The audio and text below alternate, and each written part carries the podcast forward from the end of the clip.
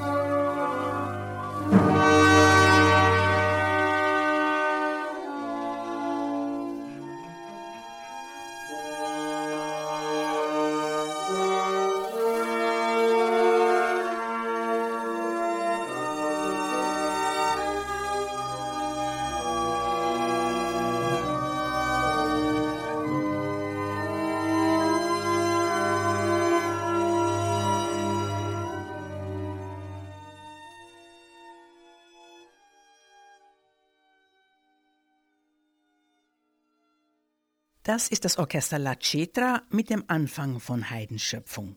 Extra für diesen Podcast gespielt bei der ersten Probe zehn Tage vor Ostern. Herzlichen Dank. Originell und frisch, aber auch einfach ist die Musik, die hier der alte Haydn komponiert hat. Und genau das ist es, warum sie bis heute so beliebt ist. Jörg Halubeck, der Dirigent der Basler Schöpfung, präzisiert allerdings. Es ist tatsächlich nicht einfach geschrieben, aber es klingt einfach. Und das ist wahrscheinlich die große Kunst hinter der Komposition. Also die Fugen zum Beispiel, die folgen gar keinen Gesetzen. Die Themeneinsätze kommen sehr durcheinander und selbst die barocken Fugen sind ein bisschen aufgeräumter. Aber es wirkt auf uns gar nicht so. Neben diesen kunstvoll gemachten, abstrakten Fugen aber traut sich Haydn auch eine ganz konkrete, eine beschreibende Musik zu komponieren.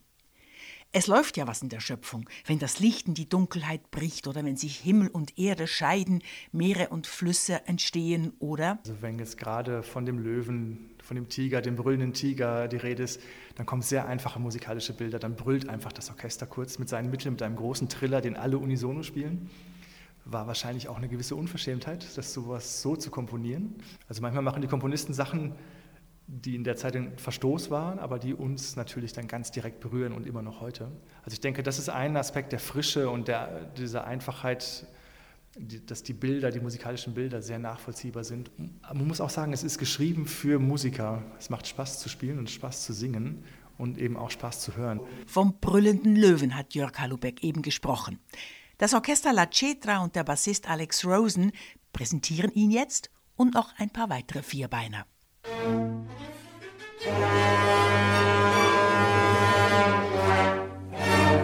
Freude brüllend steht der Löwe da.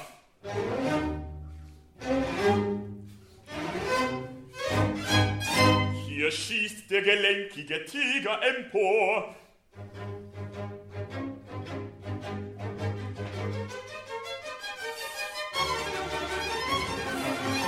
Das zackig Haupt erhebt der schnelle Hirsch.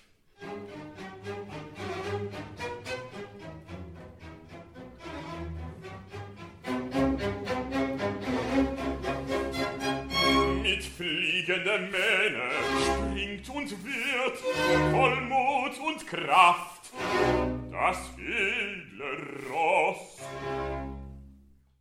Dann folgen in lockerer Aneinanderreihung musikalische Rinder, Schafe, Mückenschwärme Die Staub verbreitet sich in Schwarm und Wirbel. Das Heer der Insekte. Und schließlich auch noch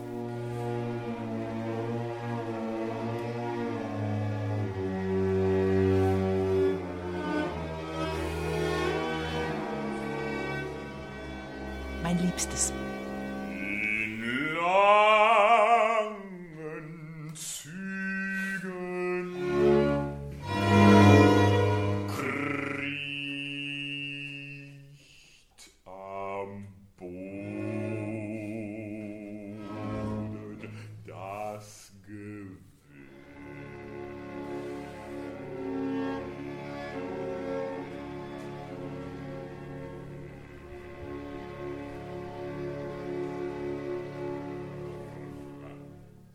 Wobei interessant ist, wie Jörg Halubeck sagt, dass Haydn die Beschreibung der Natur, der Tiere, des Firmamentes immer zuerst in der Musik bringt. Und dann sagt einer der Engel, und das ist der Esel oder das war der Hirsch, das sind die Fluten, das sind die Stürme. Und das kennen wir eigentlich sonst eher andersrum, ne? dass erst etwas, ein Rezitativ wird was gesagt und dann kommt das musikalische Bild und hier ist umgekehrt. Das ist auch ein bisschen modern, könnte man fast sagen. Das originellste dieser Partitur ist für den Dirigenten Jörg Halubeck, wie Haydn beginnt und wie er musikalisch das Chaos beschreibt. Er versucht nämlich, Am Anfang einen Urknall zu zeigen mit diesem ersten Unisono-Akkord.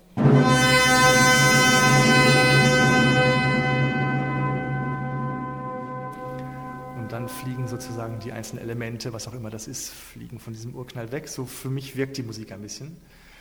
Und da entstehen haarsträubende Harmonien. Oft klingt es nach Richard Wagner. Das sind so halb verminderte Akkorde, die sich nicht auflösen. Und dann Fragmente in Triolen von einzelnen Instrumenten.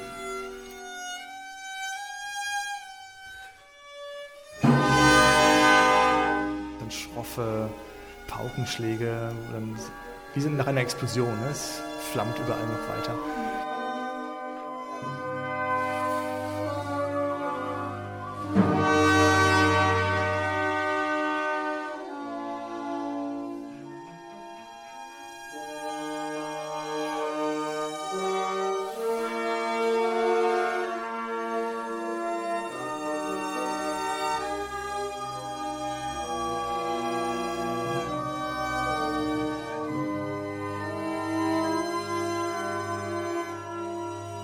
Alles vereint sich in einer Energie und dann fliegt alles auseinander und kommt auch nicht mehr so richtig zur Ruhe in dem Stück. Ne?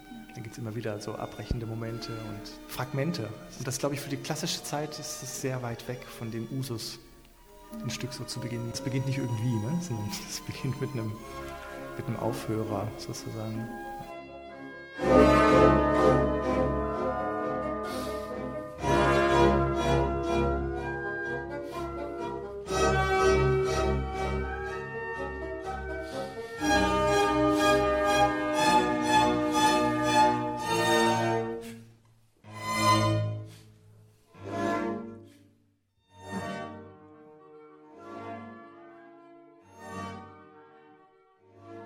So viel zum ersten Tag und zur Musik von Haydns Schöpfung.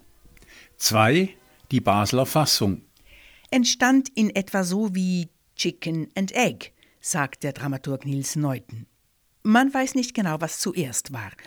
Ob's wie im Fall der Schöpfung die Lust an diesem Oratorium auf der Theaterbühne oder ob's das Jubiläum der beiden Gymnasien Muttenz und Oberwil war, die zu diesem Anlass etwas Größeres zusammen mit dem Theater Basel machen wollten. Egal, Hauptsache, man hat sich gefunden. Nils Neuten erklärt, wie es weiterging und was wir schließlich zu sehen und zu hören bekommen. Also wir wussten, dass Muttenz und Oberwil beide Superschulchöre haben. Also die können sehr gut singen. Also viele Kinder sind, sind fast 100 SchülerInnen, die da mitmachen.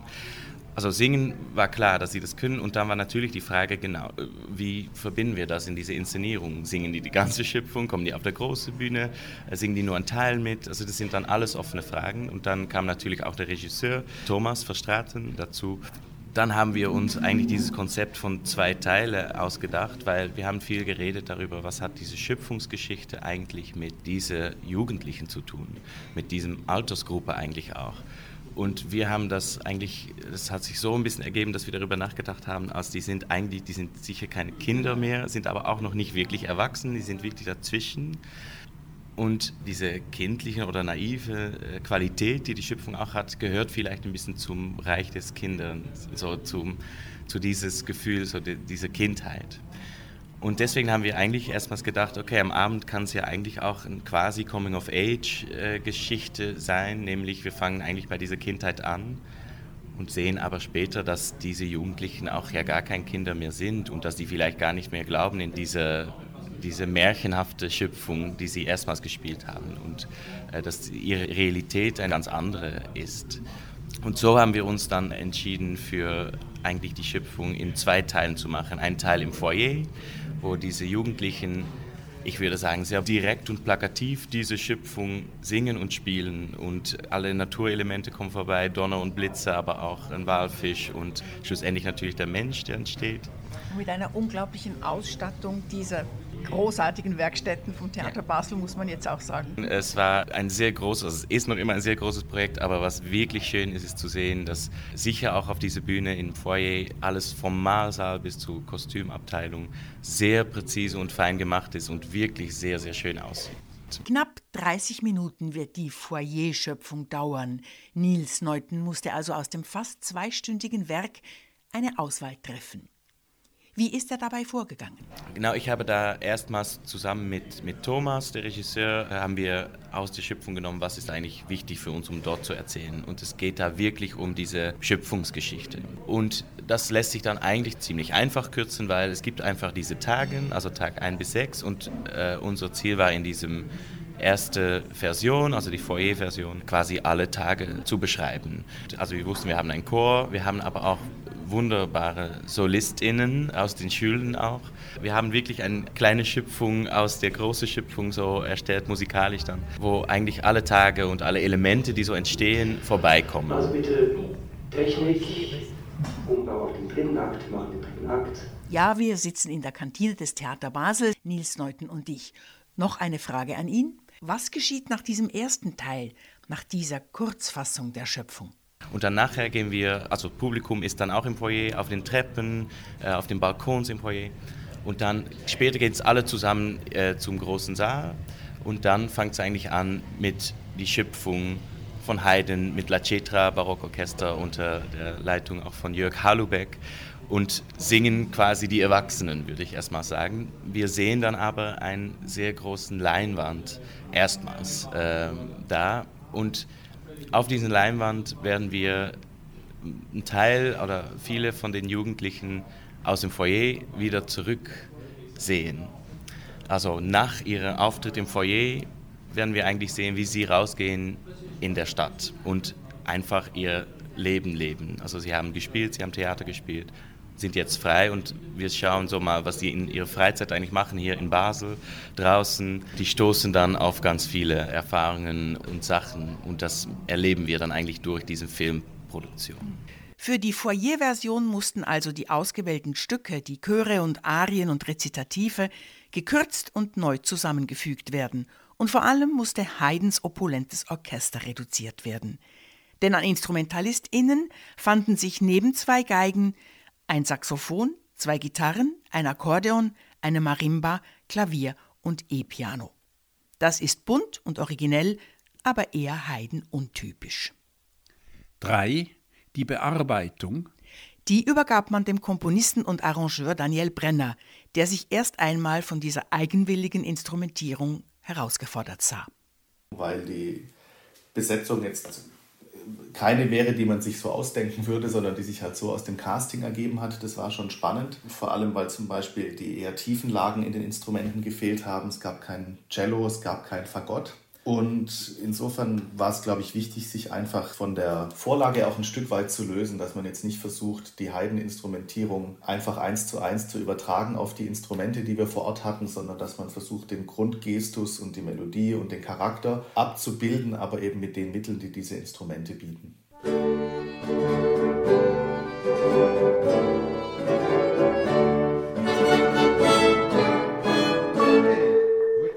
aus diesem instrumentalen Gemischtwarenladen einen interessanten Orchesterklang herauszuzaubern, dazu braucht es schon besonders viel Geschick und Erfahrung, wovon Daniel Brenner, der selber auch Schulmusiker ist, genug hat. Dabei hilft ihm sein Pragmatismus, wie er sagt.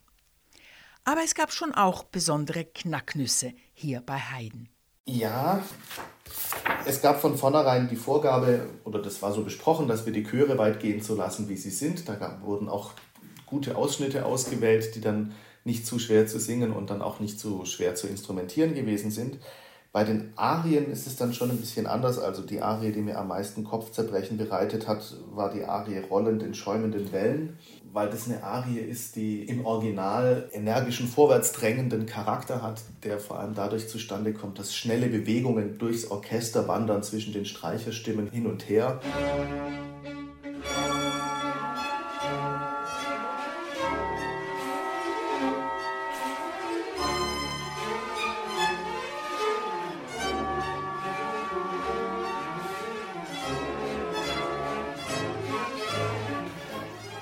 das in so eine kleine Besetzung zu übertragen, diese Gestik, diese, diesen Vorwärtsdrang und diese Energie in so einer kleinen Besetzung zu realisieren und dann aber auch noch so zu machen, dass es nicht zu schwierig zu spielen ist, das war mit die größte Herausforderung. Das war die Arie, an der ich, glaube ich, am meisten geknabbert habe.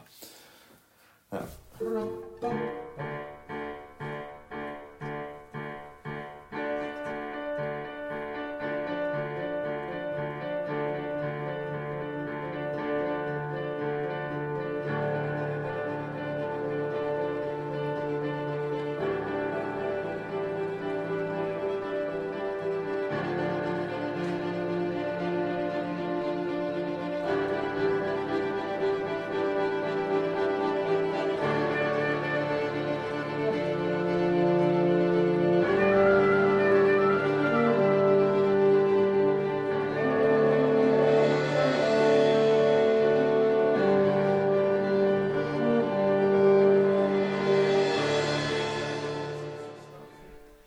Vier, die Transformatoren.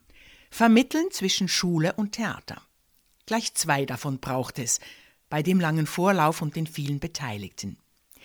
Diese Rolle haben die beiden Musiklehrer der Gymnasien Muttenz und Oberwil übernommen, Samuel Strub und Christoph Huldi, und sie tun es, wie Christoph Huldi sagt. Also grundsätzlich finde ich Theaterarbeit immer sehr spannend, dass äh, die Schülerinnen und Schüler mit dem Theater in Kontakt kommen und diesen Betrieb kennenlernen, ist eine Motivation, sie auch mit dieser Musik von Haydn in Kontakt zu bringen und sie lieben zu lernen. Das ist schon längst passiert jetzt, dass, dass sie das machen. Das ist eine weitere Motivation, also als Musiklehrer auch. Und überhaupt einfach so eine spannende Sache auf die Bühne zu bringen, reizt immer. Christoph Huldi und Samuel Strub werden abwechselnd jeweils die Foyer-Schöpfung dirigieren, den Chor, die Solistinnen und dieses bunte und zusammengewürfelte Schülerinnenorchester.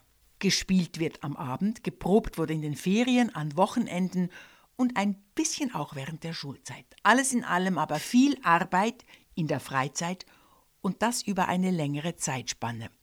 Muss Christoph Huldi bisweilen ein bisschen Motivationsboosters verabreichen? Die sind sehr sehr erfreut, dass sie das machen können. Die sind eigentlich sehr motiviert, durchaus. Und es gibt schon manchmal ein Stöhnen, ah, das war jetzt anstrengend, aber die Grundmotivation ist sehr hoch.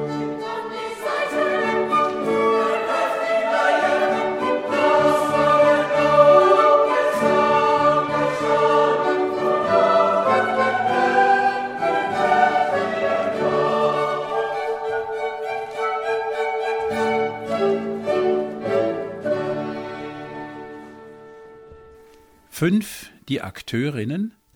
Drei von ihnen waren so lieb und haben mir nach einem langen Probetag noch ein paar Fragen beantwortet. Ich bin Lydia, ich spiele Schlagzeug und bin 18 Jahre alt. Mein Name ist Manon, ich bin 17 Jahre alt und spiele die Geige. Ich bin Anina, ich bin 18 und ich singe Sopran im Chor und Solo. Also, ähm, warum habt ihr euch zu diesem Projekt gemeldet, Anina? Ja, also ich bin im Chor und habe auch Musikschwerpunkt in Gim Oberwil Und weil ich Gesangsschwerpunkt habe, war eigentlich klar, dass ich singen muss und dann, dass ich auch wahrscheinlich einen Solopart übernehmen darf. Und da habe ich mich natürlich sehr gefreut und das hat mich dann motiviert, da auch aktiv mitzumachen und mich dafür einzusetzen oder Zeit aufzuwenden dafür. Manon und Lilia, die Geigerin und die Perkussionistin ihrerseits, haben sich erst für den Chor angemeldet, sich dann aber bei einem Casting fürs Orchester qualifiziert. Was? Ein Casting? Ja, also es war ein sehr lockeres Casting. Wir hatten einfach die, die ein Solo singen wollten, mussten das vorbereiten, also verschiedene Stellen oder nur eine Stelle. Dann haben wir uns alle zusammen in einen Raum gesetzt, also nicht Einzelcasting oder so, und haben einfach die ganze, das ganze Oratorium durchgearbeitet. Dann war das auch irgendwie okay so, glaube ich. Und wie kam Lilia ins Orchester? Musste sie vielleicht einen anderen Perkussionisten an die Wand spielen? Nein. ich weiß gar nicht, ob es Perkussionisten gab in Muttens, äh, aber ich musste ein Stück für Marimba und ein Stück fürs Schlagzeug vorspielen. Ja, das war's. Und wie ist Manon auf den Konzertmeisterinnenstuhl gekommen? Ja, also ich bin nicht die einzige Konzertmeisterin. Wir wechseln uns ab. Ja, das Casting war sehr simpel. Wir haben einfach ein Stück von uns vorgespielt und weil wir halt die einzigen Geigen waren, war es eine ziemlich einfache Entscheidung. Die Schöpfungsgeschichte, die auf der Bühne nachgespielt wird, erzählt von einer Welt, in der alles schön und intakt ist. Tiere, Pflanzen, ja sogar das Menschenpaar ist friedlich. Frage an die drei Akteurinnen: Spielt ihr da heile Welt? Anina? Ich glaube, das ist auch ein bisschen die Idee von dem Projekt, so viel wie wir wissen, ist ja auch, dass im zweiten Teil eigentlich gezeigt wird, was aus der Schöpfung von Haydn oder aus dieser Schöpfung, die beschrieben wird, eigentlich geworden ist und wie wir, also der Mensch, das große Geschöpf, das da am Ende des ersten Teils noch beschrieben und gepriesen wird, es eigentlich geschafft hat, diese ganze Schöpfung so ein bisschen zunichte zu machen. Ich glaube, das ist auch ein sehr wichtiger Aspekt dieses Stücks, dass es nicht darum geht, oh, es ist einfach alles gut, sondern das soll auch so sein, dass man nicht einfach sich denkt, ach, das war jetzt schön, sondern dass man irgendwie auch merkt, so, oh, wir haben vielleicht ein Problem mit dieser Schöpfung oder wir behandeln diese Schöpfung nicht so, wie wir sie behandeln sollten eigentlich. Finde ich auch. ja, also ich finde es schon toll, dass sie den Kontrast zeigen. Eine Frage zum Text. Die Bibel kennt ja nichts. Sie erzählt uns nach wie vor, dass der Mann die Krone der Schöpfung sei und Eva aus seiner Rippe geschnitten wurde. Wie gehen die Jungen damit um? Manu. Also im Moment wird ja auch, glaube ich, gerade besprochen, ob der Text geändert werden soll von Mann zu Mensch. Mhm. Aber ich weiß nicht genau, was so der Teil ist. Ja, also wir haben im Moment Jana, also eine Frau, die das den Teil singt, dass der Mensch ein Mann und König der Natur.